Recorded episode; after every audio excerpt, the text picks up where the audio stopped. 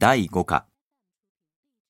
昨年、長野県松本市で大学教授が殺害された事件を捜査していた長野県警察本部は、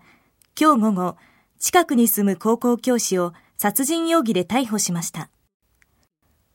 この事件は昨年の8月3日、浅間工業大学教授、久保聡さん58歳が大学の研究室で何者かに襲われ殺害された事件で、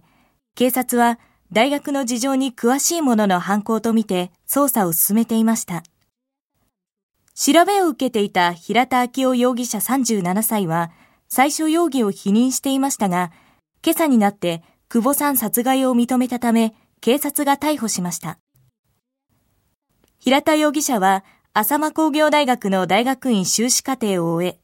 久保教授の下で研究を続けていましたが、昨年の3月、同大学を出て現在の高校で教えていました。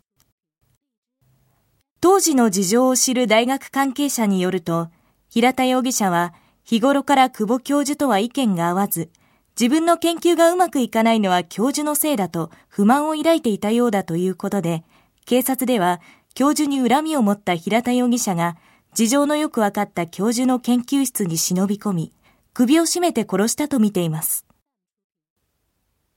1どんな事件ですか ?2 容疑者はどんな人ですか ?3 犯行の理由は何だと見られていますか？